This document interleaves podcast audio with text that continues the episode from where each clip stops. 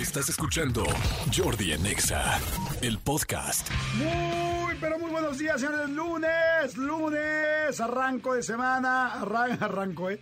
Inicio de semana, arranco con todas las ganas, arranco con todos los webs, arranco con todas las falts, o sea, con todas las faldas, con todos los up, o sea, con todos los ovarios, arranco con toda la vibra, arranco con toda la fuerza y estoy seguro que nos va a ir muy, muy bien. Saludos a toda la gente de la Ciudad de México, toda la gente del Estado de México, toda la gente de toda la República, de toda, toda, toda. Este, espero que estén a todo dar y a toda la gente que nos escucha bien.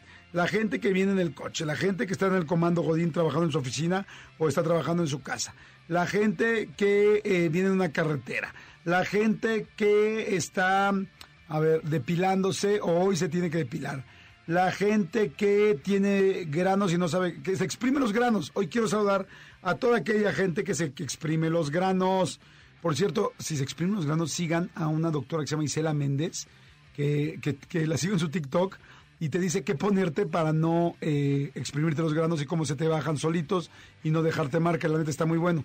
De hecho, otro día hasta favorité el, el TikTok, pero no me acuerdo y ahorita si lo veo, se los digo con mucho gusto o se los pongo, fíjense, se los voy a poner, nada más que no está tan fácil encontrarlo. Pero ahorita una vez que lo encuentre, con mucho gusto se los pongo. Buenos días absolutamente a todos. Hoy vamos a tener muchísimos este, invitados, voy a tener regalos de conciertos, boletitos, un poquito de todo. Ahora sí que de todo un mucho, les va a poner de todo un mucho y les va a encantar. Mi querido Manolito Fernández, buenos días amigo, ¿cómo estás? Bien, amigo, bien, contento de verte, saludarte, contento de, de- de arrancar este lunes con, con todo lo que, lo que trae consigo. Este, Perdón, perdón, es que esto yo puse aquí la... pero me gusta, amigo, porque Puse el TikTok porque estoy tratando de encontrar lo que les dije. Pero ahora sí, amigo, dime. No, no, no, no pasa sigue nada. diciendo, sigue diciendo, perdón. No, no, no, eh, eh, me encanta porque musicalizas mi, mi, mi entrada, amigo. Muy bien, muy bien, amigo. Fíjate que, que, que hoy, hoy, para la gente que, que somos aficionados al fútbol inglés, eh, al, al Manchester United en específico, un día como hoy, Ajá. este, nació Wayne Rooney. Wayne Rooney, seguramente si lo ves, lo, lo ubicas, amigo, porque le decían el niño malo. Es, es, es, es esta imagen de- del, del inglés, inglés, inglés, inglés, que, que no puede tener cara más de británico, más de inglés. Y no me acuerdo muy bien, nombre, o sea, no lo ubico bien.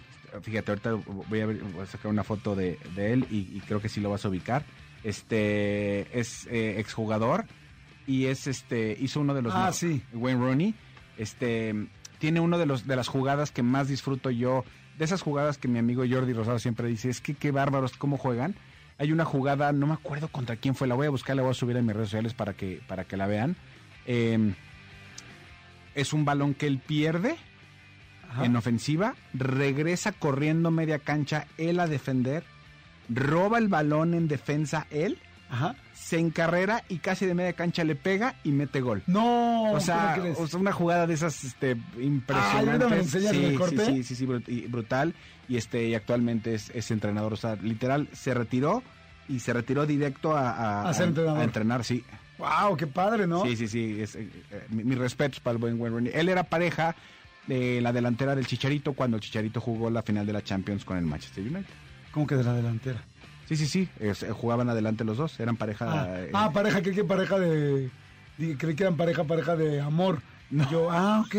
Y como que la delantera, pues, que Chicharito jugaba en un equipo mixto o, o este cuate andaba con otro compañero del Chicharito. No, no, O sea, no. y yo dije, está bien, ah, que metan gol donde quieran y en la portería que quieran, solamente avisen. Ya ves cómo se inician los expedientes de Qatar, amigo, para entender este Este es uno más de los expedientes de Qatar, no te hagas. ¿Ves? Es un subexpediente. Oigan, ya encontré lo que les dije de Isela Méndez de qué hacer cuando tienes un grano. Es que a mí me pasa mucho esto. Se los voy a poner rápido. Escuchen, por favor. Stevia Clear, tiene A ver, espérame. Ay, cómo me regreso a esto. Y por último, el ácido salicílico. Amigo, ¿tú sabes cómo regresar aquí en el- ¿Qué es? Es TikTok. Ay, para que empiece. Súbelo y bájalo. Ahí está. No te pellizques. No te Siempre pellizques. les digo a mis pacientes de acné en la consulta, mejor utiliza Depolen Duo, que tiene peróxido de benzoilo más clindamicina en lesiones focalizadas. También puedes utilizar Esterderm Intensive, que tiene propolis más ácido salicílico. Otra opción es Sevia Clear, tiene Cicapil con gluconolactona. Y por último, el ácido salicílico de Sesderma Salices Focal Treatment. Y con esto vamos a evitar tener cicatrices. A ver, ¿saben qué? Ah, está bien fácil. Es que, ¿sabes qué? Es que no es nada más uno de esos productos, es que recomienda cuatro. Pero como los dice tan, cua- tan rápido, este, no sé, no sé, uno se llama Estederm. ¿Cómo, cómo se llama? El, eh, co- Sí, ¿Cómo está, está el más TikTok? fácil. Está como Isel, doctora Isela Méndez, doctora punto Isela Méndez, y es como el, bueno, no sé en qué lugar, pero aquí dice, no te, no te, no, Pellizques. no te pellizques los, los granitos, no te pellizques, así se llama. Y este, bueno, síganla, la verdad está muy buena la, la información. Y luego es que sí va diciendo los nombres de los productos que puedes comprar en la farmacia. Está muy chido, lo comes, te lo pones y tan tan. Y En lugar de estarte pique, pique, pique, pique los...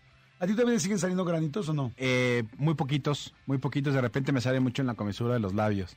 Pero Ajá. creo que eso es por el exceso de grasa. ¡Qué tragos! No, sabes que, que a mí me siguen saliendo muchos, pero yo tiene que ver con que de repente me doy unos atracones de chocolate. Ok. O sea, no como chocolates entre semana y me encantan los chocolates. Y a los días que estoy muy ansioso, me echo unos chocolates y ahí a los dos días veo todos los me empiezan a salir uno, La dos, tres respuesta de tu cuerpo. Exacto, mi cuerpo ahora dice, ah, ¿quieres más grasa? Pues Ya te la vamos entendí. a poner, te la vamos a poner bien fea y en la cara, güey, para que te des cuenta. Oye, tú eres de los que de los que le gusta ver estas cuentas de TikTok tal, de los que de los que están este Ay, no. pellizcando granos. No, me dan todo el asco del mundo Híjole, no, no me- entiendo por qué hay gente que le da... A mí ¿Por qué te gusta eso? encanta, no sé, me da como demasiada, este, me como que me quita la ansiedad. De hecho, el programa este de la doctora, este, ¿cómo se llamaba la doctora? Corazón. No, no, no, no, no, no. Ay, doctora. Ay, es- esta doctora que es como co- que tiene ojos rasgados y que y, y- y que es dermatóloga, entonces la gente llega a verla con pólipos y con cosas tal, Ah, no tal, sé, no la conozco. Híjole, ¿cómo se llama este? Ahorita la gente me está matando. está diciendo, claro, se llama la doctora. Eh, ahorita me acuerdo cómo se llama, pero es súper, súper, súper famosa. Entonces llega gente a verla con algún problema en la piel, tal, o con bolitas, tal, tal, tal. Entonces ella empieza como a, eh, obviamente en un quirófano, tal, a reventarle este granitos, tal, pero hay unos que, que, que sí revienta y salen litros y litros de, ¡Qué de- de guacala! grasa. O sea, pero lo que pasa, lo que me impresiona es que hay un grupo de gente que nos está escuchando ahorita que dicen, sí, yo quiero moronga así, o sea, sí quiero ver como La doctora Sandra Lee. Sandra Lee. Doctora, San- estoy seguro, eh, eh, está- sale en, Home and Health. Este se llama eh, Doctor, en inglés es Doctor Pimple Popper. Pero pues, este, Es- doctor, sí, de- o sea, revienta granos. revienta granos, pero no este, pues sí, así lo tienen que buscar, ¿no? Do- sí, do- o- o, póngale doctora Sandra Lee y con eso, este, sí, o sea, hay, hay unos casos de, de tengo esta, esta cosa en la piel y... Guacala, y- quita eso, no, no, es horrible. Oye, pero amigo, ¿y esto lo ves cuando vas al mercado por tus michotes o qué? O sea, andas como Dr. Pimple Popper, y, o sea, está muy mamilón, No, amigo, con pues, todo es respeto. el único contacto que tengo yo con Estados Unidos, amigo. No, pues no te burles, amigo. Amigo, no, te burles. burles. Oye, ¿por qué luego somos tan malinchistas? No, no, aquí tenemos nuestros revientagranos.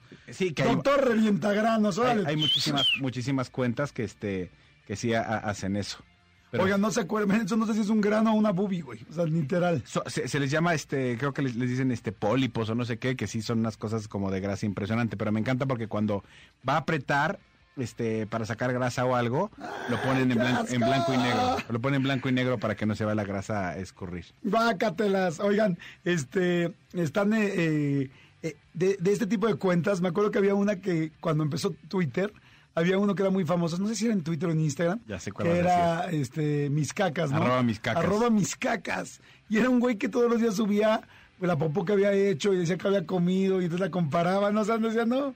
A mí me la comentaron y un día me enseñaron así su, su, este, su feed. Sí, que, no, no, que la no. realidad e- e- era- eran, eran pues, es que la gente le, mar- le mandaba también, o sea, no nada más eran las de él. Y ya se, se, se convirtió como en un catador oficial. Guácatelas, no. Bueno, yo sí soy muy. O sea, no soy asqueroso con chupar algo que. O sea, digo, con todo respeto.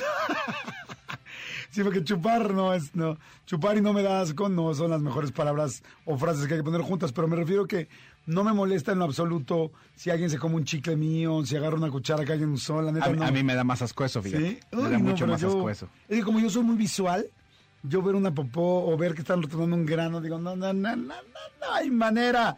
Pero levanten la mano a quien sí le gusta. O por ejemplo, estos programas de los, este... ¡Ay, guácatelas! me está poniendo, me estás haciendo... Es, es, es el, el, el- un- ya saben, un, un punto negro gigante que tiene como... No, bueno, punto negro. ¡Ay, no, amigo, quítame eso, por favor! No soporto. Les voy a platicar una cosa que me pasó a mí hace mucho tiempo. Yo fui jefe de grupo en mi preparatoria, ¿no? En, mi- en, en todos los años de la prepa, ¿no? En cuarto, quinto y sexto de prepa. Y, la- y en la secundaria también, de hecho. Pero entonces estaba en la secundaria y de repente nos dijeron, no, pues vamos a... Mañana, Jordi, les vamos a enseñar un video de las enfermedades venéreas, porque ni siquiera se decía todavía infecciones de transmisión sexual, ¿no? Y yo así con todos de, este, por favor habla con tu grupo para que no estén haciendo chistes en la proyección y tal. Yo pues, hablé con todos y oigan, chavos, mañana nos van a poner esto, pues para que no nos quiten estas opciones. Hay que verlo, ¿eh? qué tal, no vayan a empezar con payasadas, nada de, "Ugh", ni nada de eso. Órale, va, perfecto. Llega el famoso día de la, de la proyección, subimos a los laboratorios de proyección, porque yo iba en el Colegio México y había pues, salones especiales para proyectar. No era como ahora que en el mismo salón hay persianitas y te bajan las persianas eléctricas y bueno, en tus escuelas, ¿no? Y este y tienen este proyector cada cada Ojalá salón. mis escuelas, eso sí es un gran negocio. Sí, las escuelas son negocios. Bueno, el asunto es que estamos ahí y ya vamos ahí al salón de proyección. Estamos empieza las enfermedades venéreas, ¿no? Y entonces dice clamidiasis y te empiezan a explicar todo, ¿no? Y es, es cuando un pene se encuentra ro- este rosáceo alrededor del es que, alrededor del escroto, se puede encontrar entonces, y yo empecé a ver y yo empecé así. Cuando tú habías advertido a los Sí. demás que no lo hicieran. Sí, y todos como, ya, güey, no, pues no que tú dijiste, y yo así, "Mm", todos, ya, güey, ya", y yo de repente salgo corriendo y todos, ay, es payaso. Abro y yo, "Uah", o sea, soy súper visual. O sea, me, me hizo vomitar. Me hizo vomitar nada más de verlo. Nadie vomitó, o sea, yo sí soy muy, muy visual, entonces las sentía, así como ves que puedo notar un diferente piso con un diferente eh, tapiz, así puedo notar una cosa así y me vomité horrible. Y el día que abrimos el conejo en biología, ¿se acuerdan que en muchos laboratorios de biología te hacían abrir un conejo o, que, o la rana? La ¿no? rana, sí. Después de la rana, este, Patas de pollo. Exactamente, después de eso abrimos una vez el conejo y también lo mismo, ¿no? Fue de mañana vamos a ver el conejo, todos. Y yo sí, sí, bueno, abrí el conejo, me acuerdo perfecto que en el momento en que ya ves que pues ya está rasuradito de abajo, ¿no? Entonces conta- co- cortas con el bisturí así, y en el momento que se abre y salen un poco los órganos, así, que se, Se botan. Se botan los órganos, yo así, me desmayé. No. Sí. O sea, me tuve que ir a sentar así de volada. Entonces, ¿qué te pasa? ¿Qué te pasa? Yo me mareé, me mareé, me mareé horrible, de bolas para abajo. Es la única vez que me he desmayado sin este... O sea, de hecho creo que nunca en mi vida me he desmayado más que una vez que me dio un megatrancazo en la espalda, perdón, en la espalda, en la cabeza, que me conmocioné, me tengo que llevar al hospital jugando en el, pues, en el patio, así haciendo payasadas. de, A ver, ¿a que no puedes brincar de aquí hasta allá? Así. Y efectivamente tenía razón el güey, no podía. Lo que no sabía es que me iba a ir de espalda y me iban- iba a tener en el hospital. Pero es la única vez que me he desmayado en mi vida, por asco. Fíjate qué cañón. Guau. O sea, ¿te, te acuerdas cuando producíamos el programa de Plan B con 97? O sea, el día que hicimos, hicimos una cápsula en una morgue. Ajá. Este, o sea, tú no hubieras podido entrar No, no, ese no, día. no, no. Sí, yo, yo, yo la verdad es que sí, este, me agarré uno, la mitad del otro y dije, pues, eh, o sea, tengo que ver la experiencia de lo que se trata esto, independientemente que iba yo a cargo de, de, pues, del equipo. Y sí es muy impresionante, porque justo esto que describes, así, así, pero con un cuerpo humano. Venía preparado y pues, Ay, para, para, no. para, y pum, cómo se abre así el, el tórax es, Madre es, santa, no, es no, no, no, brutal. no puedo, no puedo, Sí, no es puedo. brutal. De hecho, la exposición esta, que se la super recomiendo, la de cuerpos, una, una exposición de los cuerpos así como disecados, que todo. estuvo mucho tiempo aquí en Polanco. Sí, Eh, de Nat, Na- Na- Nat Geo la trae. Sí, Anda por cuál. todo el mundo, es fantástica la exposición. Fui y me costó uno y la mitad del otro verla. Hubo, hubo cuerpos que no podía ver, porque son cuerpos reales, eh, disecados hechos así como especiales para que puedas ver el sistema circulatorio, el sistema digestivo, tal. Este, Body Worlds. Body Worlds, ajá. Body Worlds de como... Sí, esta, ¿no? Worlds de... Esta. Exactamente. Exactamente. Este, pero ¿qué es Worlds? Worlds ¿De Mundos. Sí. Ah, claro. Eh, los mundos del cuerpo. Sí, exposición del cuerpo humano. Ah, claro, claro, claro, me confundí. Body Worlds este, está impactante. O sea, yo la fui a ver aquí a Polanco, pero me fui así con mucho cuidadito y hay unas cosas que sí impresionantes, pero así de las cánulas, las, ya sabes, las este, esferas de los ojos, no sé, me acuerdo cómo se llama. así, ¡ah! Hubo muchos que no Te pude fuiste ver. como Fonsi. Como Fonsi, sí, despacito. Despacito. Oigan, señores, bueno, a ver, vamos a ir rápidamente a música. Es lunes, estamos arrancando la semana con la mejor de las vibras. Vamos con todo, señores. Con todo Chihuahua. Ya si le vas a echar, échale a todo. O sea, con, si vas a hacer la carne asada, que sea toda la carne del asador. Jordi en Exa. Seguimos, seguimos aquí en Jordi Nexa y me da muchísimo gusto recibir a mi experta en comunicación no verbal, colaboradora de este programa y amiga de un servidor desde hace varios años, los cuales no voy a mencionar por respeto a- más a ella que a mí, porque yo sí estoy más golpeadón, pero ella está perfecta. Señores, Pamela ya.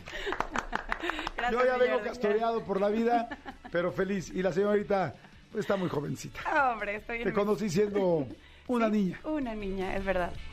Pues fíjate que el día de hoy vamos a hablar precisamente de cómo saber si ese ser humano con el cual, pues a lo mejor nunca has hablado, pero Ajá. ya se sienta en el cubículo de al lado y como que si hay así como que intercambian miraditas y dices, ¿le gustaré o no le gustaré? ¿Me aviento o no me aviento? En la junta dices, ay, no sé, ¿no? O a lo mejor de repente, pues ya llevas saliendo con esta persona un rato, con, entre amigos, y, y no sabes bien a bien si dar el paso. Ajá. Bueno, pues su lenguaje corporal lo delata. Vamos a saber si le gustas no. Ah, o sea, ¿cómo saber si le gustas a alguien? De hombre a mujer, de mujer a hombre, como sea, de hombre a hombre, de mujer a mujer. Nada más entre seres humanos, sí. Ok, entonces, o sea, no vamos a meter animales. No, ahorita no. Sofilia, por favor, déjenla en otro lado. en otro programa. Nada más, nada más seres humanos, ¿no? Exacto. Perfecto, ni siquiera extraterrestre, ni siquiera a ese No, nivel sí, vamos a llegar.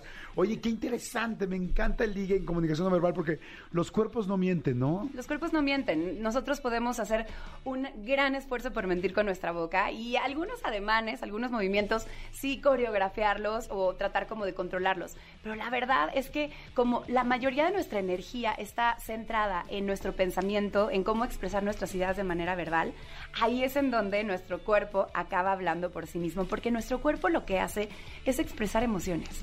O sea, las emociones son algo que ocurre cuando recibimos un estímulo, no aparece esa persona que nos gusta o que no nos gusta, y entonces automáticamente nuestro cuerpo genera un coctelito de bioquímicos, de hormonas, de neurotransmisores que desatan un comportamiento no verbal, una corporalidad, y ahí es donde nos vamos a dar. Ahí donde te vas a fijar. Ok, pues arranquémonos porque se- ¿saben qué? O sea, chicos, saquen ahora sí que libreta, papel, pluma o sus celulares para escribir en sus notas, lo que cada quien quiera, este plumita digital, lo que cada quien quiera en su teléfono porque esto es muy importante. Arráncate. Ah, Me arranco. Primero, contacto visual descontrolado. No podemos evitar que se nos vayan los ojos porque lo que vemos nos gusta. ¿No? Y entonces está la otra persona en la otra esquina del cuarto o de la sala o del auditorio y buscamos cualquier, pre- cualquier pretexto para voltear a verla. Es como que no podemos evitarlo. ¿no? Ya una vez que identificamos su presencia, es como si algo, un imán nos llamara a estar volteando constantemente. Entonces, si no eres tú la persona que está hablando en esa reunión, no tendría por qué estar en ti la atención. Claro. Y esta persona todo el tiempo te voltea a ver por cualquier pretexto, esa es una señal de que le gustas. Ok, a ver, una pregunta. ¿Qué pasa si tú estás volteando a ver a alguien y de ella te voltea a ver y de repente ya no te ve? O sea, de repente ya no empieza a voltearte a ver. ¿Ya valiste? Porque se dio cuenta que, lo- que te, Ajá, porque sí. se dio cuenta que te diste cuenta que te estaba viendo. Ajá. Pues no, ahí es diferente. Al contrario, ¿no? Si de repente ya no voltea para nada, ¿no? Sería como, como una contramedida tomada.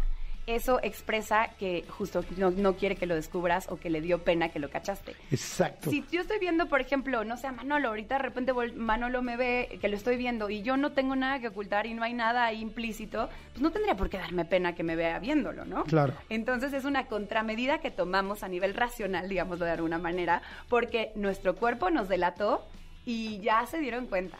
Está interesante, fíjense, les voy a platicar algo que me pasó hace muchísimo tiempo. En algún momento de mi vida yo tenía una novia y, y había una chava que me gustaba y que estábamos de lejos y nos veíamos. Y muchos años después, muchos, muchos años después, le pude preguntar, le dije, oye, aquella vez que yo te veía y tal, yo te veía y tú me veías, yo te veía y tú me veías, no nos conocíamos. Y este, le dije, ¿por qué me dejaste de ver? Y pues, ¿cómo por qué, güey? Me "Pues venías con tu novia. Digo, sí, pero es que de hecho nosotros ese día estábamos tronando. O sea, estábamos muy, muy mal. Y dice, sí, pero eso yo no lo sé. Si no me dije, me va a matar esta vieja cuando me vea en el baño. Y este, y en realidad dices, ah, claro. Y yo ese día dije, no, pues ya no le gusté. Y luego también me explicaron que efectivamente de- luego tanto mujeres como hombres dejan de voltear porque les da pena y que les llaman hasta gesto de desplazo en la comunicación no verbal. Exacto. ¿Es así, doctora? Es así, mira. Esto ocurre porque cuando nosotros tenemos una respuesta emocional, nuestro sistema nervioso parasimpático empieza a generar como todas estas reacciones fisiológicas que no podemos evitar. Es como cuando, por ejemplo, estamos, estamos mintiendo o estamos diciendo algo que nos pone muy nerviosos y empezamos a tener movimientos descontrolados. Cuando nuestro cerebro se da cuenta de que eso nos podría delatar, como en este caso el ver a una persona, ¿no? Ay, ya me cachó. Entonces el sistema nervioso simpático genera esta medida descontrolada, como es, te dice, contente, ¿no? Estás descontrolado, contente. Pero lo interesante aquí, Jordi, es que esa medida normalmente es extrema, es exagerada. Entonces, si por ejemplo estamos mintiendo y no vemos a una persona a los ojos, y de repente decimos, ah, no, no, no, no, me va a cachar por no verlo a los ojos, entonces voy a verlo a los ojos, ni siquiera parpadeamos. Y ya se vuelve como de, oye, ¿por qué Sí. me ves así tan inten- intensamente? Entonces, no es natural. Entonces, ahora estás hablando y esa persona ya ni siquiera te voltea a ver cuando estás hablando. No es natural, ahí hay algo, ¿ok? Ok, perfecto. Entonces, contacto visual descontrolado. O sea, si veas que te están viendo cuando no eres tú el, eh, eh, el centro de la atención, entonces es porque le gustas. Eso es un indicio, dirían los abogados, indicio, ¿no? O un síntoma, dirían Pues los un síntoma. Ok. ok, el B, sonrisa incontenible. Porque cuando está la persona que nos gusta, ay, la adrenalina, ay, la serotonina, la dopamina, las endorfinas y todas estas hormonas de la alegría. ponen de locas, se ponen locas. Se alborota la hormona. Ajá. Y entonces cuando está esa persona presente, pues aunque no esté contigo, simplemente entró al cuarto, desde ese momento empiezas a ver que la persona se pone como rojita porque ya empezó el corazón a latir más rápido, porque apareció la adrenalina y entonces la persona puede empezar a tener movimientos descontrolados, puede empezar a hablar más rápido también y puede de repente estar, entonces está como que volteando a ver de reojo porque no puede dejar de verte y está platicando con alguien más, pero ya estás viendo que está como muy emocionado. ¿no? O sea, así un día cualquiera. O está platicando contigo y se ríe de todo lo que dices. O sea, si digas una tarugada, ya ni siquiera está escuchando lo que dices, ya nada más es como te está viendo embelesado, no puede evitar reírse. Entonces cualquier cosita que activa el, el humor, en ese instante suelta la carcajada. Y dices, está como que exagerando. Claro, lo que pasa es que ya era tal la emoción que en ese momento solo fue una válvula de escape Ajá. de todo lo que estaba sintiendo. Ok, me encanta. Ahí van, ahí van ya dos características, ¿eh? para que vayan ubicando si le está pasando con su galán o su galana. Exactamente. Y la tercera, invasión del espacio personal. Oye, es esta parte de, ¿quieres entrar en contacto físico con esa persona, no? Y entonces estás en un elevador y son solo ustedes dos, ¿no? Y estás así pegadito como Sí. si estuviera llena. No, o, o- o es simplemente en la reunión, buscas sentarte cerquita, buscas cualquier pretexto como para rozar, ¿no? Así como que su brazo con el La tuyo. tocada de hombro, la tocada de rodilla. Cuando está platicando contigo, o, o, por ejemplo se acerca, tú estás hablando y se acerca, se recarga sobre la mesa para escucharte porque quiere romper precisamente con esa barrera de espacio. Entonces, eh, hay, hay veces también que si estamos de pie, esto es súper interesante, la persona puede estar manteniendo una distancia con su torso, pero a lo mejor el piecito de enfrente ya rompió la barrera y se acerca muchísimo a tu cuerpo. Ok. Los pies son súper chismosos. Observen los pies y las piernas de la gente al, al- al momento de estar conviviendo y se van a dar cuenta que donde están sus pies está su atención. Si los pies dan hacia la puerta, aunque te estén viendo a los ojos, quiere decir que están ya se quieren ir. Por- muy probablemente. Pero si los pies están hacia ti, es que te quiere pisar. Es que- literalmente, como gallinita. Como gallinita, ok. Sí, entonces es... es ¿Sabes qué esta también he visto mucho? Tú dime si, es, si está así o no, o sea, si funciona o no. Yo estoy contigo platicando. Tú me gustas y estamos así y entonces yo pongo mi pie así atravesado.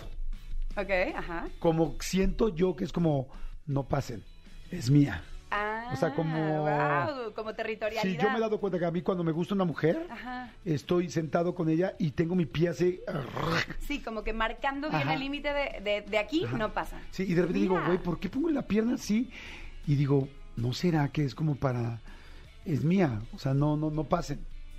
Qué interesante. Y fíjate, otra cosa que también pasa mucho es En el caso de los hombres, y aquí sí hay como una, una ligera variación dependiendo del sexo, pero en el caso de los hombres, el hombre tiende como a elevar el mentón, a sacar el pecho y a echar los hombros para atrás al estar como platicando y todo, porque es como una manera de mostrar poder. Es justo lo que, lo que hacen los animales cuando, cuando eh, quieren, cuando están en, en esta etapa, ¿no? De también de ligue, por decirlo de alguna manera. del celo. Del celo, que se expanden.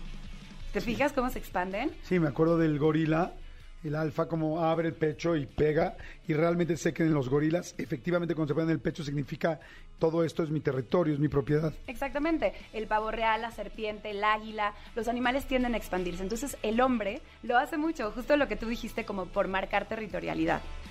Y la mujer, al contrario, no es que se achique, sino más bien como que tiende a tener rasgos y no se malinterprete. No digo sumisión en términos de, de debilidad ni nada, sino más bien como de, de me tienes, ¿no? O sea, es de soy tuya, tómame, protégeme por toda la vida, por el resto de la humanidad, ¿no? Entonces es como bajan el mentón, la miradita hacia arriba, eh, me acerco, como que es esta parte más bien de, no tanto de, de poder, sino al contrario, como de protégeme y tómame. ¡Wow! Fíjate, te voy a- para terminar les voy a platicar rápido una anécdota, te platico algo que me pasó una vez.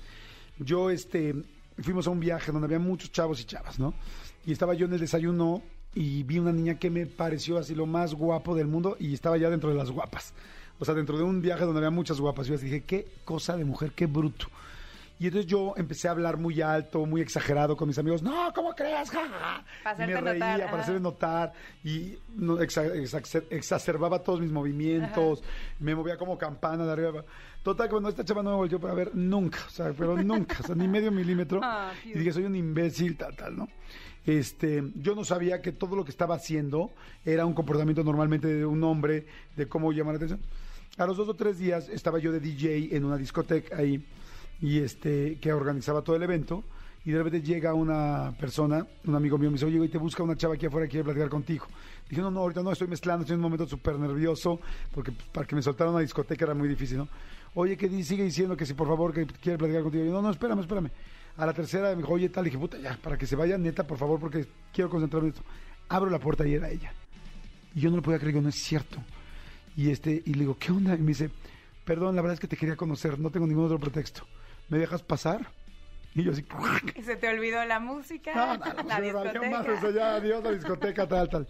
Este, y me sorprendí. Y muchos años después leí exactamente con toda la información que tú tienes de cómo un hombre hace para llamar la atención a una mujer.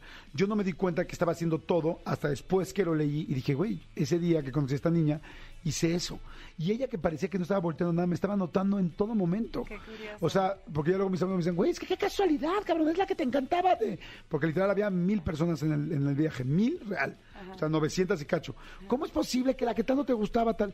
Es que en realidad le mandé las señales correctas. Claro. Pero yo todavía no lo sabía. Y te voy a decir algo también súper interesante, Jordi, que normalmente, como el hombre tiende a mostrar territorialidad, ¿no? a través de exacerbar todo, justo como lo dices, muchas veces, si la mujer hace todo lo contrario al momento del ligue, es decir, ser como súper elegante, ¿no? Movimientos suaves, muy femenina, o sea, muy en esta parte de al contrario, no necesito llamar la atención porque es como una flor, una flor como es, una flor simplemente está ahí, es hermosa y huele hermoso, o sea, ella no tiene que hacer nada por decir, hey, soy hermosa.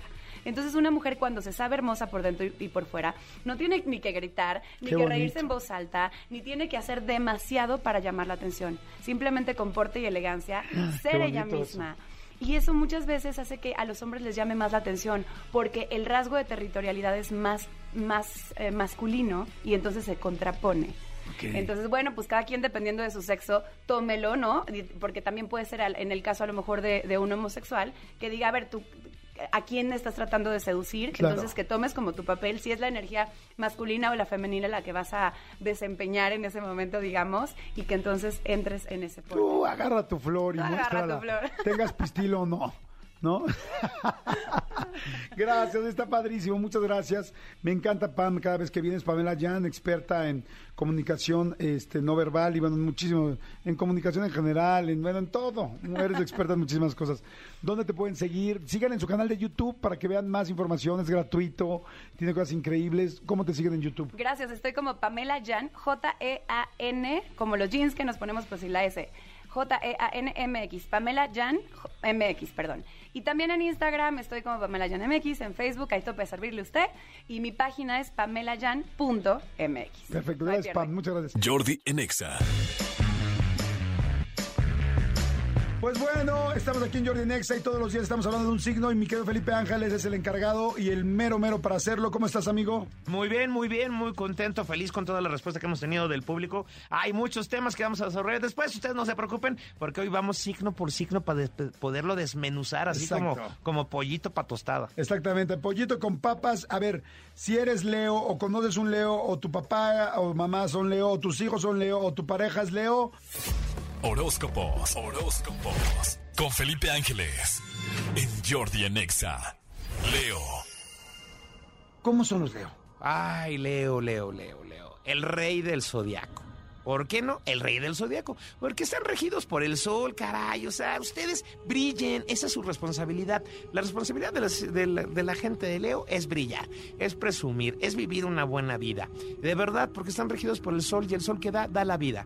Entonces, todos los demás signos creo que malentendemos a las personas de Leo, porque son autoritarias, son directas, eh, tienen unos planes increíbles, pero todo es una, es una competencia con ellos.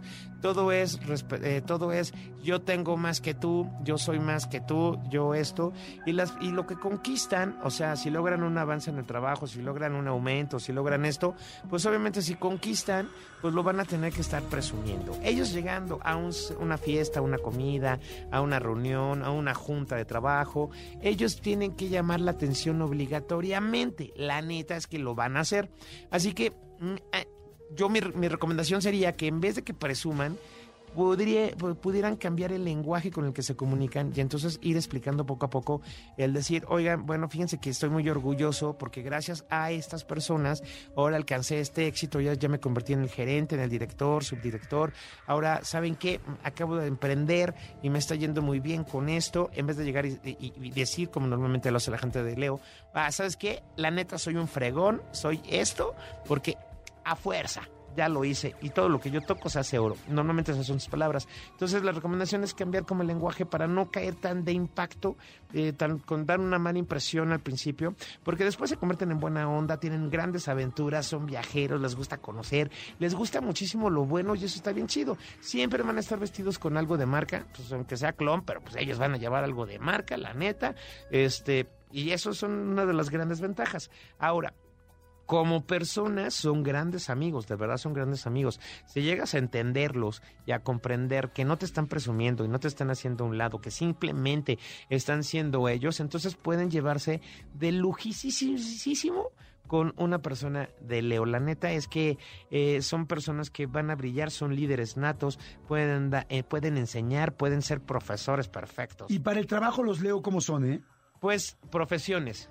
Como les gusta brillar, ellos, ellos tienen que llegar a una posición de poder muy importante. Entonces, todo lo que tenga que ver con estudiar administración, eh, ahora lo nuevo que todos es, es esto de las ciencias computacionales, con estos lenguajes ahora del UX y el XU, que, que todo lo nuevo que se está, eh, que está de tendencia ahorita, que están cambiando, eh, todo lo que son los programas de computación, bueno, pues es una buena elección para la gente de Leo. Si es que está empezando a estudiar, ustedes métanse a lo más novedoso, a lo más reciente. Son muy buenos oradores, son muy buenos comunicadores, o sea, ciencias de la comunicación es otra de las opciones, que ya está un poco atascada, chavos, pero bueno, pueden hacer el intento, pueden hacer el intento porque son Leos y pueden brillar. También la locución se les da muy bien, escribir, escribir porque tienen una mentalidad bien chida, pueden ser grandes, eh, grandes novelistas, pueden ser grandes documentalistas, cineastas, porque la visión de, una persona de Leo, pues obviamente los va a hacer, va a hacer que todo brille, que todo eh, que sea resplandeciente, y entonces van a llegar directamente al punto que ustedes quieren, doctores, todo lo que tenga que ver con eh, con todo, con todo lo superficial, es decir, pueden ser grandes cirujanos plásticos, aunque tienen que aventarse toda la carrera, obviamente, pero todo lo que a ellos les represente ganar buenos sueldos, pues son las carreras ideales para esta para este, este gran signo. ¿Y cómo serían en el amor los Leo? En el amor, en el amor, en el amor, fíjate que Leo es divertido. La neta es que, bueno, yo, yo he andado con gente del signo Eh, y la verdad es que es una, es un, bueno, pues porque dije que Tauro y Leo sí se llevan chido, ¿no? Y en la pasión, uy, la pasamos increíble. Pero fíjate que son, son gentes divertidas, son personas divertidas que siempre están buscando el paquete vacacional. Oye, vámonos a Bali, vámonos acá, vamos a conocer esto. Y entonces porque quieren expandirse y recorrer el mundo, vivir experiencias nuevas. eh, y, entonces siempre van a estar motivando a su pareja a sacar la mejor versión de, de, de- de la otra persona, ¿no? Entonces, un Leo que llegue a tu vida va a sacar lo mejor de ti porque va a compartir contigo y te va a decir, oye, pero tú también eres un fregón en esto, eres una fregona en esta, este, pero creo que estás teniendo una perspectiva equivocada de la vida, pero no es porque ellos sean sabelotodos, porque ya lo analizaron, ya lo vieron y entonces van a sacar la mejor versión de ti y te van a hacer que te des cuenta de que a lo mejor estás repitiendo pasos que no te van a llegar a ningún lado y que tus propósitos de vida a lo mejor estaban muy adelantados y no basados en la realidad, porque eso sí tiene la gente de Leo, son muy, muy, muy realistas en el plano sentimental, en el plano de pareja, ¿por qué? Porque cuando ya se enamoran, cuando ya encuentran una pareja, cuando ya encuentran a alguien, es muy complicado que, que, que lo dejen, que la dejen, porque si tienen esta comunicación, tienen esta, esta cosa chida de química, de la química inteligente, de la química emocional, de la inteligencia emocional, créanme que no, que no, no se van a soltar. Y en el plano sexual, bueno, pues es un signo que le gusta experimentar, le gusta llevar sus fetiches a todo, a todo el, el- a todo el mundo, les gusta sentir, cómo no, les gusta vivir al 100%, y obviamente pues pueden participar en, en tríos, en experimentar, pues no sé, el sexo grupal, el poliamor y este tipo de cosas. Así que abre la mente, abre la mente para este tipo de situaciones, pero la vas a pasar muy bien. ¿Cuál es el número de suerte de Leo o los números de suerte? Los números de la suerte para este signo son muy sencillos, el 11, el 22 y el 44. Perfecto, mi querido Felipe Ángeles, ahí están los leo. Este, gracias, gracias, gracias. Ahora sí que al ratito manden ustedes WhatsApp porque al rato los leo. Oye, ¿cuál es este tu WhatsApp para que te manden directos? De- para que me mande directos es el 56 23 76 9405 y las redes sociales arroba Felipe Ángeles TV. Perfecto. Jordi en Exa. Señores, seguimos aquí Jordi en Exa y seguimos con las coronitas del terror. Está llegando aquí Hugo Corona a decirnos cuál será la película este, que nos recomendará esta semana. ¿Cómo estás, amigo? Muy bien, Esta amigo, semana, ¿tú? Este día. Es muy bien, ¿no? Tra- Tranquilo, es lunes, ¿no? Se vale de todas formas. Entonces tú tranquilo, todo bien. ¿No te sorprende que después de tanto tiempo de no vernos, ahora nos estamos viendo diario? Me gusta. ¿Sabes qué? Me gusta. A mí también. Me gusta mucho. ¿Para qué te digo que no? Exactamente. Oye, arranquemos ahora sí ya con las intensas. ¿Con las intensas? Con las así, con las fuertes, con las películas que ahora sí ya de verdad, este, sí les van a sacar sustos.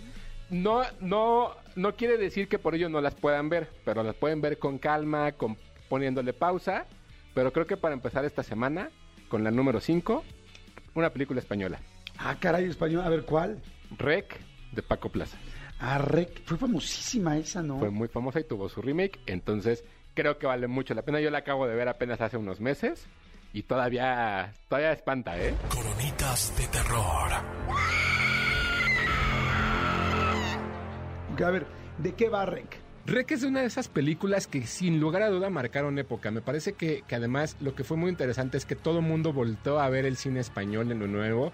Eh, en su momento Alejandro Amenábar cuando hizo tesis me parece que, que lo había logrado, pero lo que logró Paco Pla- Plaza con, con, con Rec fue impresionante. ¿De qué se trata la película? Es, número uno, es una película que está construida en lo que parece es una sola toma, ¿no? un single shot.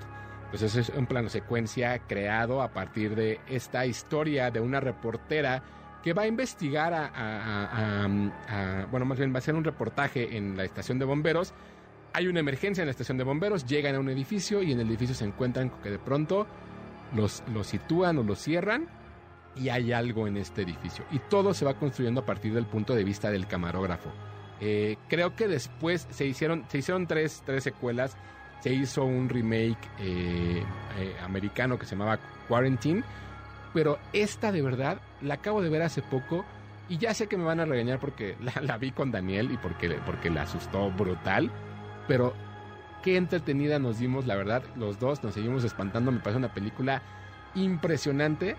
En su momento la verdad es que no me gustó tanto, pero ahora que la volví a ver y que la vi en casa y en el ambiente en casa como que se siente diferente, es una de estas grandes recomendaciones.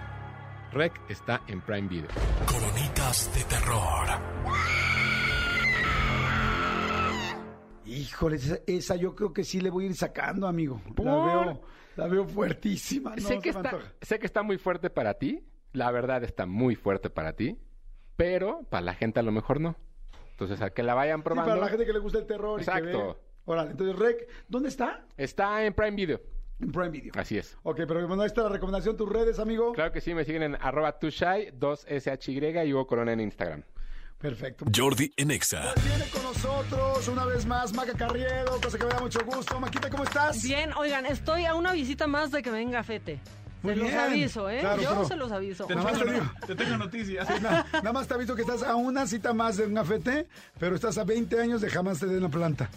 También te, lo, Demonios. también te lo digo porque lo sé. ¡Demonios! De buena fuente lo sabemos. ¿Saben qué? Así la dejamos, compañeros. Así la dejamos. ¿Tienes, ¿Cómo estás, Maca? Muy bien, contenta de estar aquí siempre. Verte, Jordi, me pone de muy buen humor. Te quiero mucho, Manolo, tú también. Adoro ya saben que, que los quiero muchísimo. Igualmente, a ver, mi querida Maca, la vez pasada nos quedamos con ganas de que nos hablaras de la más draga. Ya al final no lo logramos, pero ahora sí quiero que lo logremos. Yo he escuchado por todos lados la más draga, pero todavía no he visto realmente un episodio de la más draga. Para la gente que está como yo, en pañales arcoíris, dinos por favor qué es la más draga.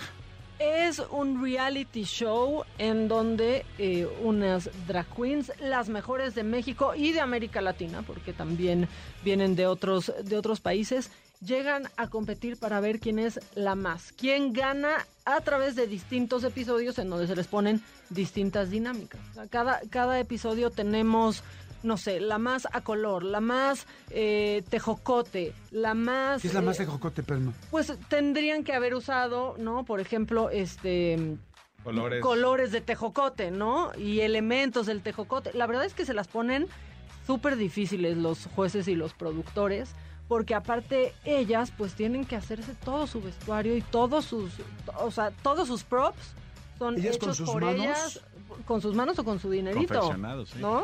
O sea, la verdad es que le invierten una la nota, por eso siempre invitamos a que a las feminosas, así se llaman las concursantes, así les decimos, este, pues les den sus propinitas, porque ellas compran todo lo que ven eh, cada semana en La Más Draga.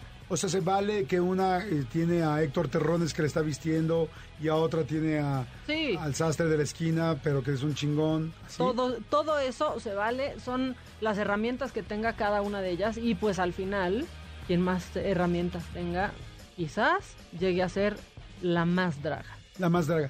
¿Qué gana la más draga? En esta temporada, esta temporada tuvo un Es la upgrade. quinta, ¿no? Es la quinta.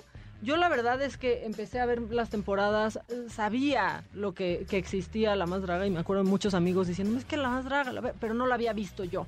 Eh, son cinco temporadas, ha tenido cada, cada temporada, que a mí eso es lo que se me hace exitoso de un programa, cuando puedes cambiar de conductor, que ya hiciste, no, ya es tan sólido tu programa que quien conduzca, vale madre. Y que, ¿no? que- que la estrella es el concepto. Sí, que eso a mí, esa idea a mí me encanta. O sea, empezó Lorena Herrera, por ejemplo, cuando, cuando empezó La Más Draga. Después creo que fue Vanessa Claudio, Carla Díaz, Roberto Carlo y luego yo. Todos completamente diferentes. Este, y eso es lo padre. Ha sobrevivido cinco temporadas con conductores diferentes porque yo sí creo, no, a mí de pronto me dicen, es que Maca, este, tienes que ser mucho más, este, no, usa la expresión de, tienes que ser mucho más jotera. Y les digo, yo ni siquiera uso la palabra, güey, o sea, no Sí. voy a hacer porque no soy así. Y aparte no importa, porque el programa no soy yo, Claro. es la más draga. ¿Alguna vez te has vestido drag? No, pero yo creo que lo voy a hacer. Pero Quizá yo para quiero sentirlo de, sí, más de cerquita, ¿no? Quiero de drag king.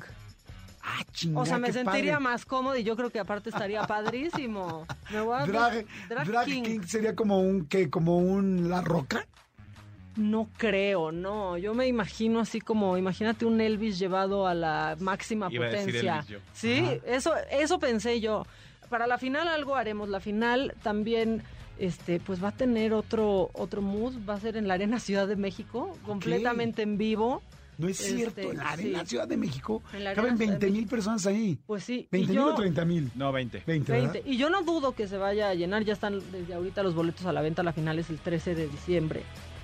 Y pues ahí va a haber un gran show, porque aparte, o sea, mira qué seria soy que hasta tuve que cantar y voy a hacer un performance en la final.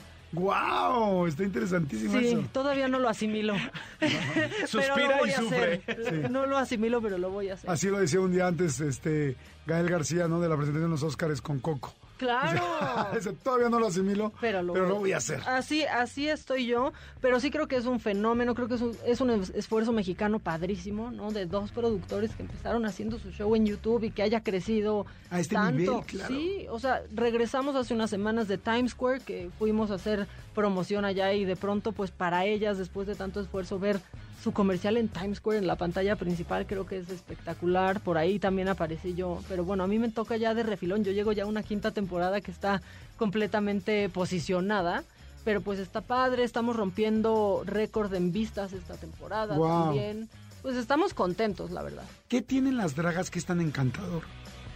Es que yo creo que te invitan a vivir en una fantasía. O sea, porque yo me preguntaba eso y decía, ¿por qué tienen este fandom, no? Sí, sí. Enorme. Y me fui de pronto metiendo a, a ese mundo y al, al, al tercer llamado, Jordi, yo ya quería invitarlas a todas a comer a mi casa. Pero decía, pero que vayan en drag, que no me lleguen así, que aparte ni, ni les voy a reconocer, Mm. que vayan en drag. Te hacen vivir en una fantasía, se inventan palabras, ¿no? Tienen como su slang. Es la verdad, padrísimo. Es un mundo eh, de mucha, yo, yo creo que sí, es como de mucha magia y te aleja un poco de la realidad que estamos viviendo y de pronto eso se agradece muchísimo, ¿no? Como una pausita. Yo fíjate que algún día fui a un show de drags y me quedé impactado. Dije, estas chavas qué talentosas, qué divertidas, qué cagadas, qué crudas, qué cabronas, todo. O sea, tienen todo. O sea, es como... No cualquiera puede ser drag, ¿no? Yo creo o sea, que no no. cualquiera puede, cualquiera puede portar eh, la vestimenta drag, pero tener todo eso que tienen, pues ahí es lo que están buscando la más draga, ¿no? Claro, es que a cualquiera pueden draguearlo, ¿no? Ajá. Pero ser Drag exactamente, y quedas y, te vas a ver Glitter espectacular. Pero realmente serlo, ¿no? Generar como ese ambiente que generan ellas con sus palabras, eh, con sus actuaciones. Creo que tienen que ser artistas súper completas y creo que todas las que están en esta temporada de La Más Draga lo logran increíblemente. Es solo la ropa también que se canta, se... ¿qué más? Generalmente se hacen lip syncs, entonces pues también por eso se hacen muy icónicas, porque de pronto pues hacen lip sync de las canciones más exitosas que, que ha habido, pero les dan su toque, aunque sigues escuchando a la cantante que la hizo famosa, ¿no? Este, tienen unos pasos maravillosos y la capacidad de hacer un split brincando que si yo lo hago este, estaría en terapia intensiva. Oye, este, es que es el show de, la más draga es doble A, es A, es familiar, es para adolescentes y adultos. Como que ¿qué- en qué categoría lo metemos. Pues mira, es que eso yo creo que es, es complicado. De pronto, por lo que he escuchado en el show, yo diría que es adolescentes y adultos, ¿no? La verdad.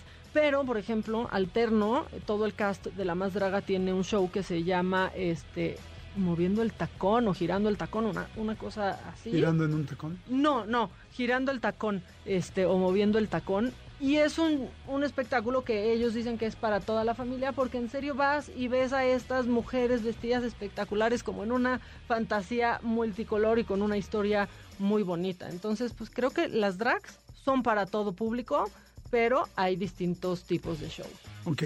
¿Dónde podemos ver la más draga? YouTube, 9 de la noche, todos los martes, pero aparte en el canal hay contenido todas las semanas. Pero el bueno, el bueno es los martes a las 9 de la noche. Martes 9 de la noche es el estreno, evidentemente se queda en YouTube como todo Sí. on demand, lo puedes ver el día que quieras, a la hora que quieras, pero si quieres ver el estreno, martes a las 9 de la noche, Exacto, en esta quinta temporada, conducido por Maca Carriedo, y este, y bueno, pues qué padre poder ver esta nueva temporada. Felicidades, Maca, muchas Gracias, felicidades, qué padre que te está yendo tan bien, y este, pues bueno, pues a ver, ahora sí, me voy a- mira, esa es, la gran noticia de YouTube, que puedo ver la temporada completa. ¿Tengo que ver la temporada 1 para entender la 5? Para nada. Para nada, porque es un concurso cada temporada, entonces pues yo, yo te diría que veas las 5, porque aparte Sí. de todo soy a la que más quieres y la que mejor te cae. La verdad ya, es que, la verdad es que sí. tuve, tuve las 5. Me dijiste quiénes eran las anteriores. No, Lorena Lorena, la queremos. que amamos, La amamos. queremos. Yo a Lorena la amo siempre que la Sí, veo. yo también, Vanessa también muy linda. Sí, Este, este, Carla Díaz y Roberto Carlo. Papi Ro, sí, te Sí. quiero, Papi Sí, a Ro. todos los Sí, a queremos. todos los Sí, queremos. pero a ti Sí. te amamos. Pero a mí me exacto, aman, y esa exacto. es la Y diferencia. aquí llamar y querer no es igual. No. Así es que vamos a ver las cinco. Señores, muchas gracias, Maca, muchas gracias. Jordi en Exa. Oigan, este, pues buen día, buen día a toda la gente que está escuchando el programa. Y este, Oigan, ya saben que me gusta mucho eh, compartirles y platicarles sobre algunas frases que de repente voy leyendo, me voy encontrando. Ya ven que ahora está de moda también, bueno, gracias a Dios, y digo gracias a Dios porque creo que es de las mejores cosas que puede tener las redes sociales, frases motivacionales que sí te mueven. O sea, hay muchas que sí te mueven y sí te ayudan y hay tantas, tantas, tantas y son tan virales que pues bueno, siempre encontrarás una que, que te ayude. Eh, esta es de Lemony Snicket. Él es eh, autor de un libro que se llama Una serie de eventos desafortunados. Yo creo que algunos han visto la película, algunos otros menos lamentablemente leyeron, le- han leído el libro. Pero la, mm, la frase es muy bonita y se las voy a decir con mucho gusto. La frase es la siguiente. Cuando salgas de la tormenta, ya no serás la misma persona, serás más fuerte. Híjoles, me fascina. Cuando salgas de la tormenta, Gaby, ya no serás la misma persona, serás más fuerte. Gaby, Laura, Fernanda, Jorge, Pepe, Juan, Cristian, Raúl, Alejandro, Lalo, eh, María, Ana, quien me diga que me está escuchando ahorita.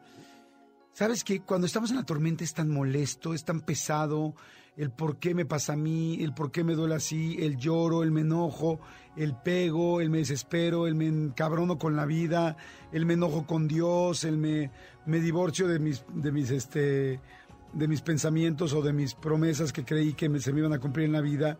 Pero ¿saben qué? Que, que es cierto. Yo creo que la gente que ya hemos pasado por varias tormentas y que no sabemos por cuántas más vamos a pasar, porque así es la vida, ya nos hemos dado cuenta que siempre, siempre, siempre, sí hay una cosa muy clara las tormentas y es que siempre sales más fuerte.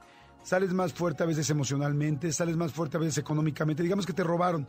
Yo conozco a dos personas que se quedaron completamente en bancarrota, así pero sin un peso, siendo personas que les iba bastante bien y de repente por una mala decisión o por un problema, o por un robo o un fraude, los dejaron sin un peso. ¿Y sabes qué pasa cuando te quedas sin un peso? que cuando aprendes a hacer el siguiente peso lo cuidas mejor, que la siguiente vez eh, tienes más cuidado con un contrato, que la siguiente vez aprendes a hacer más rápido dinero porque tienes que hacerlo rápido, o sea, de alguna manera estás más fuerte. Cuando terminas una relación que te lastimó y que te dolió, difícil, y porque no pudiste poner límites, porque no supiste cómo manejar tal cosa, porque diste de más, porque te olvidaste de ti para tratar de, eh, ¿cómo se agradar a la otra persona. Cuando sales de esa relación, que te duele, que lloras, que le lloras, que te lastima, que la recuerdas o que lo recuerdas, sales más fuerte. Ya en tu siguiente relación ya pones más límites. No sé si todos los necesarios para que la relación funcione, pero por lo menos estás mejor, estás más fuerte. Cuando sales de una amistad de alguien que te fue desleal, tal, te vas con más cuidado, pero tampoco el ideal sería que no dejes de tener amigos o de buscar otra nueva amistad. Simplemente aprendes cosas nuevas.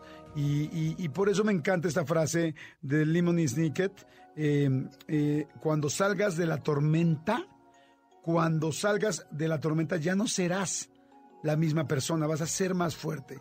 Entonces, pues cada tormenta de alguna manera, si bien es difícil pensar en agradecerla, de alguna manera sí hay que aceptarla y también saber que en el fondo yo sí la verdad he agradecido muchas de mis tormentas, pero bueno, este no todo el mundo le hace sentido, a mí sí, cuesta trabajo, sí, duele en el momento, sí, pero a la larga te das cuenta eh, que aprendiste.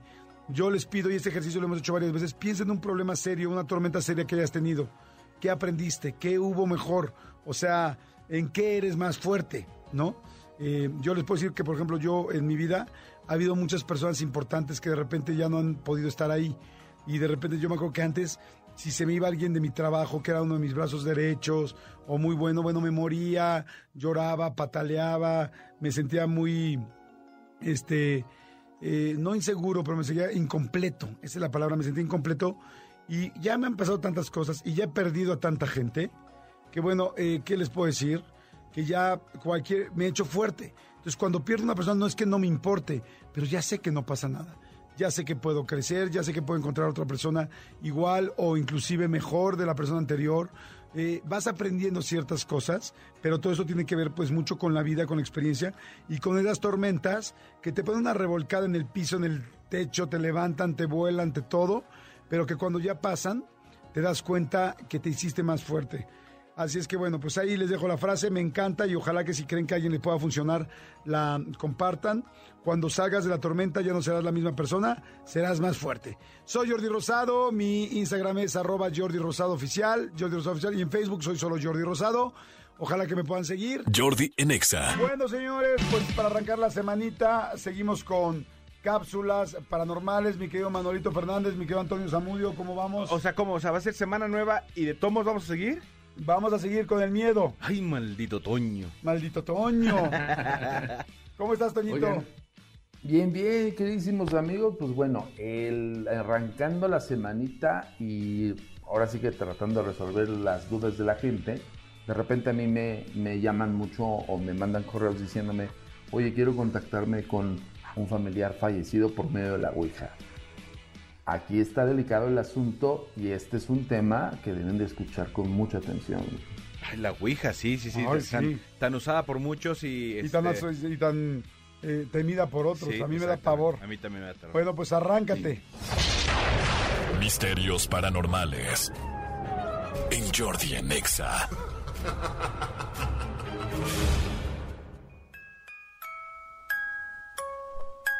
Bueno, siempre me han preguntado de la posibilidad de poder contactar espíritus, que ustedes ya saben que nosotros eh, dentro de la Agencia Mexicana de Investigación Paranormal tenemos una manera eh, poco ortodoxa de comunicación, no solamente utilizamos la tecnología para poder detectar un fenómeno posible paranormal, sino también eh, dedicamos un contexto de instrumental para hacer una vinculación extrasensorial con algún espíritu y poder tener algo. Eh, nosotros lo hacemos con muchos años de preparación y también lo hacemos con fundamento a lo que se realiza como un instrumental para vincular con un espíritu y que se haga bien para que no se descontrole. Pero muchas personas me hablan acerca de que quieren contactar con un familiar. Ojo con eso, yo con esto quiero recomendarles esto. Yo no sometería a algún familiar trascendido mío a una sesión Ouija. Muchas veces se habla eh, acerca de que la Ouija cre- creen que es un juego y no lo es.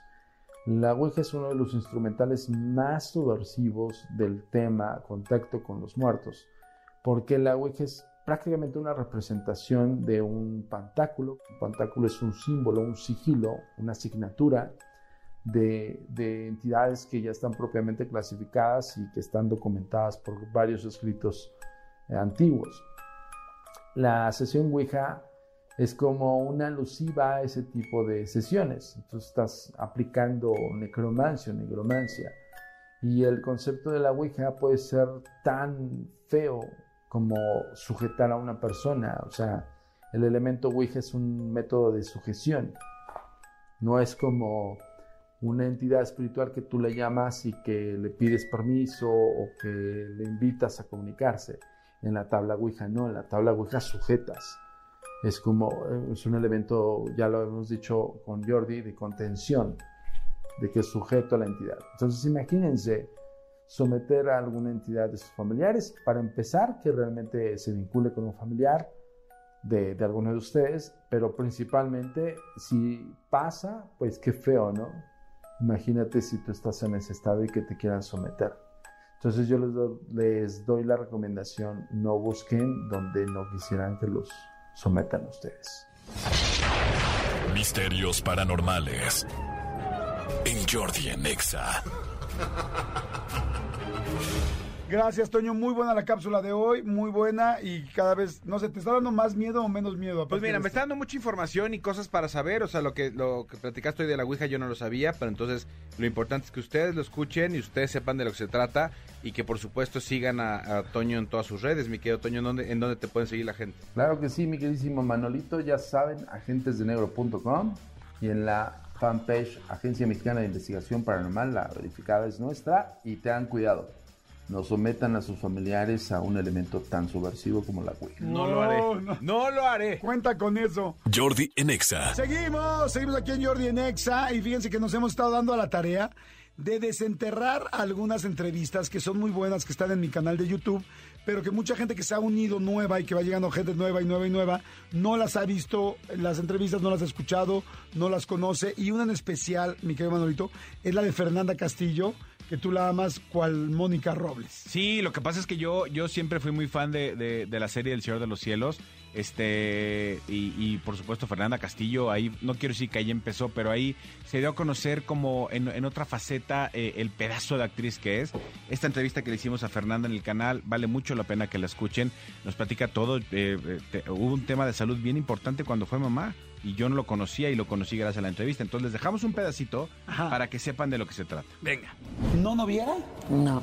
No, ¿Nada? era tan- no, era muy intensa, de no, o sea, tenía novios elegidos, o sea, no, no, no novios elegidos al mismo tiempo, pero, pero sí tenía historias como muy tormentosas, muy intensas este, en, el, en el camino, pero la verdad es que estaba muy enfocada en lo que tenía que hacer. ¿A los cuántos años tuviste tu primer novio? Bueno, como primer novio así, ya. Sí, como ya vi, más de, de ya de, 20, de- sí. de beso francés para adelante. Sí, sí. 20. Sí. Estaba súper grande, ¿no? ¿Y antes no? No. ¿Y no tenías ya ganitas? Mm, Pues sí, pero tenía. O sea, mi mamá siempre nos decía: eh, si te vas a acostar con alguien, ¿no? Digo, pensando que ya es para novio en serio, ¿no? Sí. Eh, solo asume la responsabilidad de que si, si quedas embarazada, si pasa, si, si tienes una enfermedad, si cualquier cosa, si te rompen el corazón, que tengas, o sea, que llegues ahí asumiendo la responsabilidad de que puedes con eso. Antes no. Entonces te preocupaba. O sea, ibas Sí, yo con decía, cuidado. no, pues ahorita estoy re güey. Yo creo que, yo creo que ahorita mejor nos. Claro que, o sea, como que. Te digo, era muy adultito, era muy consciente, como decir, no, yo no creo que esté. Yo no creo que esté lista. No, no, no era un rollo moralino el que nos decían, era, era como un rollo nada más. Hay que tener conciencia para que no andes ahí, o sea, para que no, no lo hagas. Además, es un momento como súper especial. No lo hagas con cualquiera y no lo hagas nada más porque te urja, sino hazlo porque piensas que va a ser especial, porque lo vas a recordar toda tu vida. Le dijiste a varias personas, no. Esto si no, muchas gracias, qué padre, si te quiero, si me gustas, pero no estoy dispuesto, no estoy lista. Sí. ¿Y cómo reaccionaban? Sí. No, bastante bien, ¿eh? Bastante bien. O sea, pienso, por ejemplo, en un chavo bailarín eh, con el que salí, un tipo que me encantaba, ¿no? Y bailarín, ¿no? Además, y era mucho más grande que yo, y entonces... Guapo, Dios mío, cuerpazo. guapo, cuerpazo, era un tipazo. y, y entonces yo dije, oye, nada más te aviso que mm, sería mi primera vez, ¿no? Y me dijo, ¿sabes qué? Gracias por decírmelo y qué, qué padre. Y yo creo que también tuvo la, como el rollo de decir, no, esto para mí es un rollito, ¿no? Y para ella puede ser es- especial. Entonces me abrazó un muy buen rato. Seguimos saliendo un rato y ya, ¿sabes? Y ya, y un día se me desapareció y ya, mayor cosa, O ¿sabes? sea, como que no quiso, o sea, si él no tenía como toda la profundidad de lo Claro, que la no quiso situación iba a ser. el asunto. O sea, fue muy lindo, fue como Sí, muy sí, cuidadoso. Sí, sí. Digo, claro, ¿sabes las burlas que me hacían en el Sí, SEA? yo me decían que O sea, ñoño, me como decían. de- Era como de, ¿es en serio? Qué re-". Pero además ya era como de, uy, no, y además, de este, si no tienes relaciones no puedes ser buen actor. Porque, porque eso es como parte de el animal que tiene uno, no Ah, sé ¿eso qué. Y yo así decía, híjoles, híjoles, nomás por eso me, me la estoy pensando. Pero, y te voy a decir la verdad, la primera persona con la que, o sea, con la que me acosté, el, o sea, el primer chavo con el que me acosté, que era mi novio y que yo quería mucho, fue pésima, la- o sea, fue pésimo. Fue pésimo, o sea, porque fue pésimo, mal planeado, mal hecho. Él no era una buena persona en ese momento.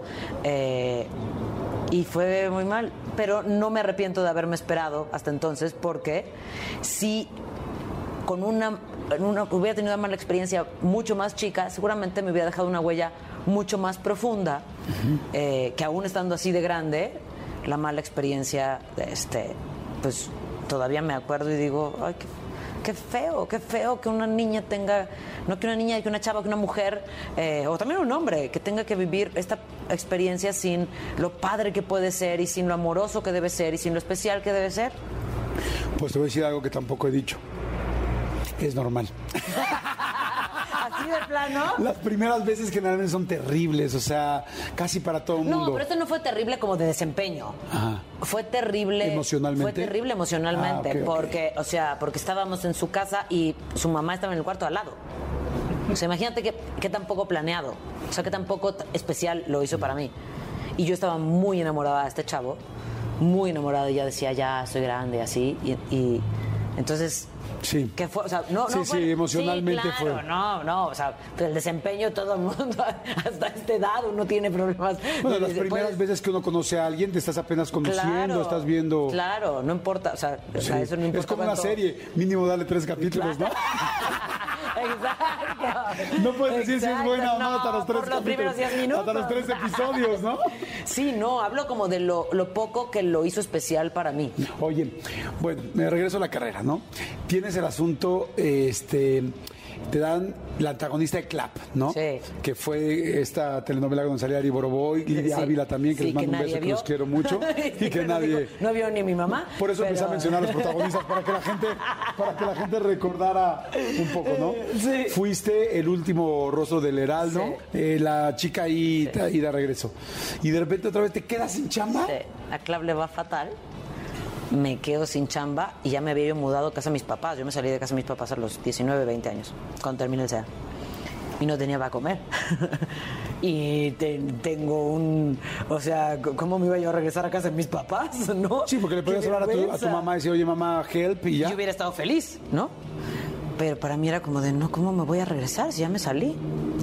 Y entonces me llaman para audicionar en cabaret, que se estaba haciendo cabaret en el Teatro Insurgentes, y me dicen que si quiero entrar de bailarina. Y todo Pero después de haber estado antagonista Sí, en Clap y sí, después del Rosso del Heraldo, Sí. digo, no es que esté mal ser bailarina, pero No, no, uno no, va pensando que sí, su uno carrera va pensando que así. su carrera va así, sí. Y entonces, pues no tenía con qué pagar la renta, más me valía, ¿no? Y, y es de los lugares que yo más he aprendido. Cuando entras tú al primer casting, no sé, no sé si hubo casting o ya quedaste de bailarina desde el principio.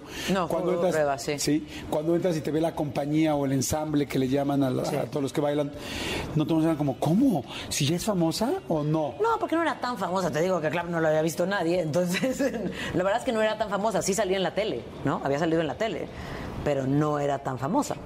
Entonces, si era de como, ¿por qué tú estás audicionando para esto? Pero yo decía, bueno, pues yo puedo bailar. Es- es- no, no me veo haciendo otra cosa que no sea esto. Y fue un año y medio, un año y medio en que la verdad es que lo sufrí. Lo sufrí. Me Sí, porque te- le pegaba al ego. Sí, muchísimo. Yo decía, yo iba a estar ahí adelante y ¿qué tal? Pero además, lo peor es que yo decía, ¿qué tal si nunca? ¿Qué tal si no ya no serví para esto? Porque si ya me dieron una oportunidad y no la hice, tal vez quiere decir que no sirvo para esto. Y fue un año y medio muy, muy rudo en que me costó mucho, pero aprendí de humildad lo que nunca hubiera aprendido en otro lugar. Aprendí de trabajo de equipo, ¿no? De que si no respetas a...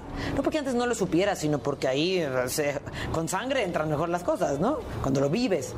Que, que pues, si el que te ilumina no te ilumina, no te ves. Y entonces, eh, si el que te pone el micro no está, ¿no? O, o o sea, si, si todos no hacen su trabajo, el tuyo no sirve de nada.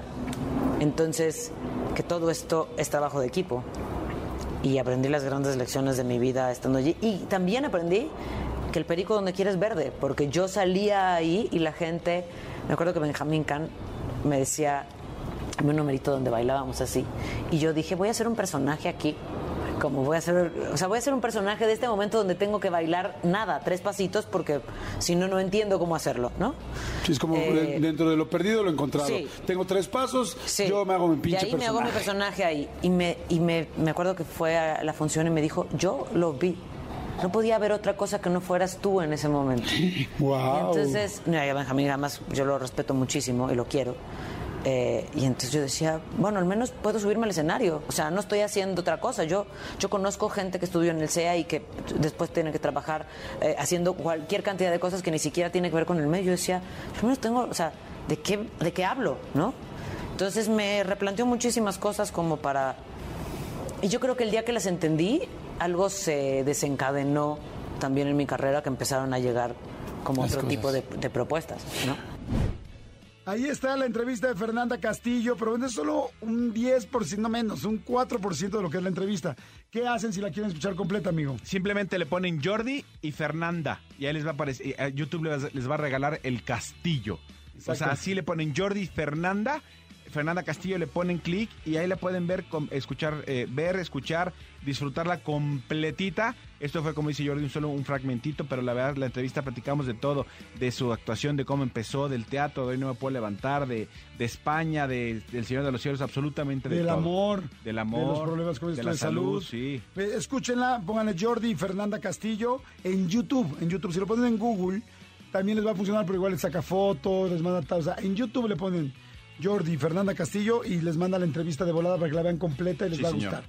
Oigan, muchas gracias, gracias Manolito Fernández. Al contrario, gracias a usted, nos escuchamos mañana completamente en vivo. Gracias a todo el serpentario, los queremos, qué bonitos se ven, míralos. Míralos ahí acurrucaditos por el maldito frío que hay ahí. Malditos perritos adorables, los queremos, los escuchamos mañana en punto a las 10 de la mañana.